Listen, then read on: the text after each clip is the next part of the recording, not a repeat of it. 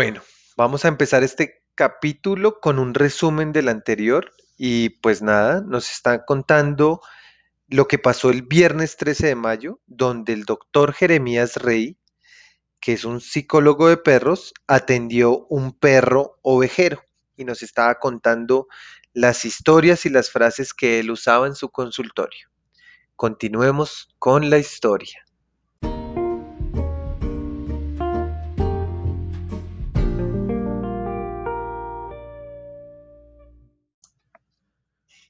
Subí entonces al segundo piso sin voltearme a mirar el comedor familiar. Prefiero, si puedo escoger, no abrir tanto esa puerta. Subí, entré al baño que quedaba al lado de nuestra habitación. Me afeité en el pequeño lavamanos con el agua hirviendo. Luego me bañé con agua helada. Sufrí mi pequeño ataque de risa debajo del chorro. me puse uno de los 50 trajes grises que tengo. Me amarré la corbata vino tinto con unos puntitos blancos.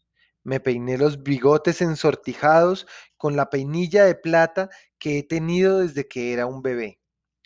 Metí en el bolsillo la pequeña llave que no abandono por ningún motivo. Me miré en el espejo del baño hasta parecerme a mí mismo. Pero bueno, eso le pasa a todo el mundo.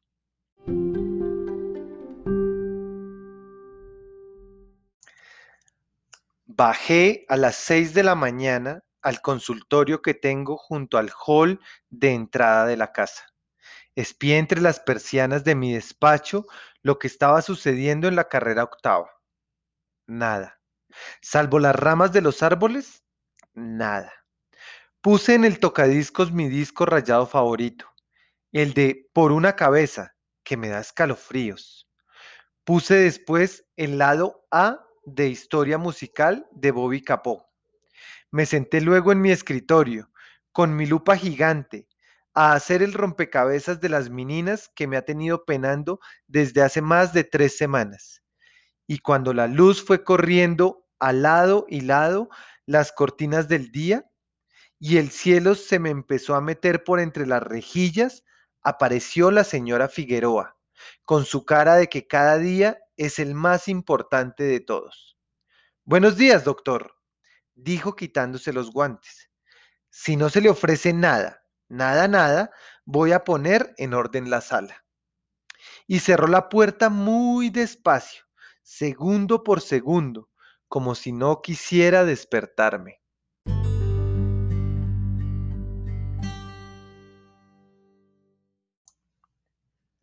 A las seis y cuarenta y cinco de la mañana, igual que siempre, la señora Figueroa me envió una taza de té con su intimidante gata de Angora que no para de hablar, la gata Estela.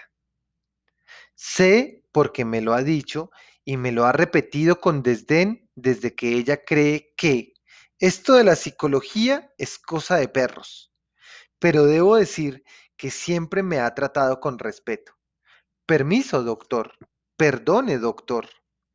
Aquel nervioso viernes 13, mientras echaba en mi café un par de peludos cubitos de azúcar, me dijo que era una verdadera suerte que yo no tuviera hijos, que hacía bien quedándome encerrado en esta casa, que afuera estaba cada vez peor. Salió entonces maullando él, quizás, quizás, quizás, que estaba sonando en mi despacho. Y así, hora por hora, comenzaron a echarse mis pacientes del día en el diván.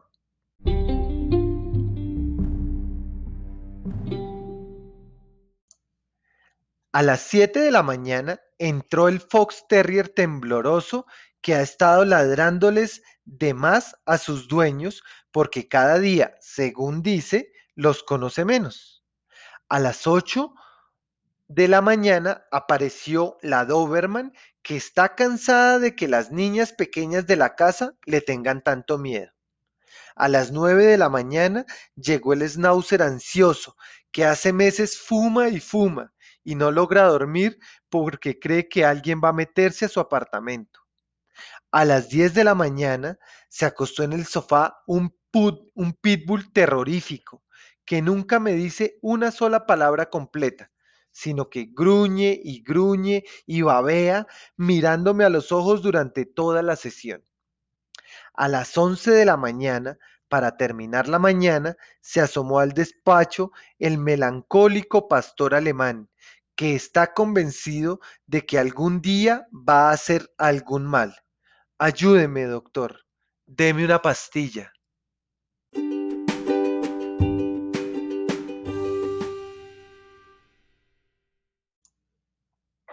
Llegué al mediodía como a un refugio con la sensación de que era una lástima que no fuera de noche.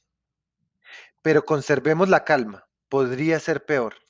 Mis pacientes podrían ser personas. Este trabajo que tengo al menos se resuelve repitiendo. Todo va a estar bien. Perdone a su dueño porque no sabe lo que hace. La señora Figueroa, tan pequeña que los enanos se sienten cómodos en su presencia, pero tan disciplinada e incansable como una hormiga culona, me sirvió en la mesa de la cocina el almuerzo de todos los viernes, lentejas con salchichas. Hablamos poco, siempre hablamos poco.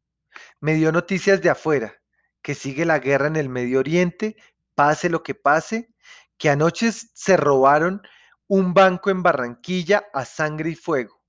Me informó que ese viernes saldría más temprano en la tarde porque iría al cine a ver una comedia llamada Tosti. Si no se le ofrece nada, nada, nada, voy a poner en orden la cocina. Concluyó. Y ya, mientras la oía lavar y secar la loza, colgué el blazer en el espaldar e hice como siempre una pequeña siesta en la silla de lata.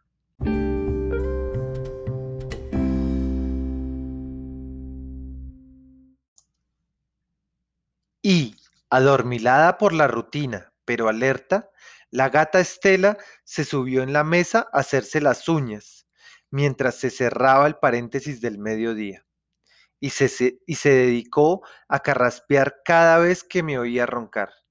El tedio, el tedio, dijo. Nací en 1923. Cumplí 60 años. Qué extraño fue cumplirlos. El 20 de mayo pasado. Según el diccionario, soy un solterón.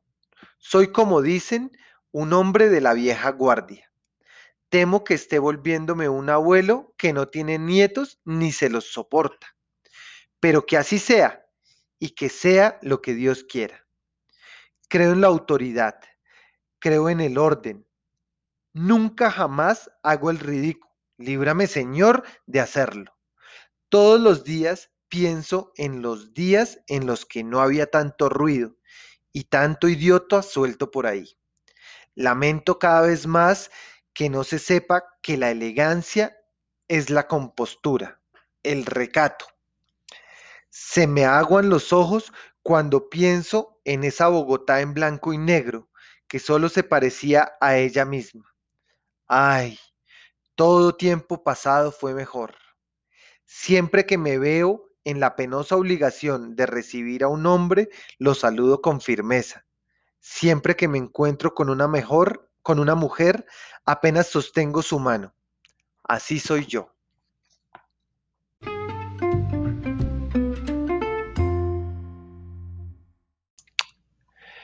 Bueno, vamos a dejar por acá la historia de nuestro psicólogo de perros, el doctor Jeremías Rey.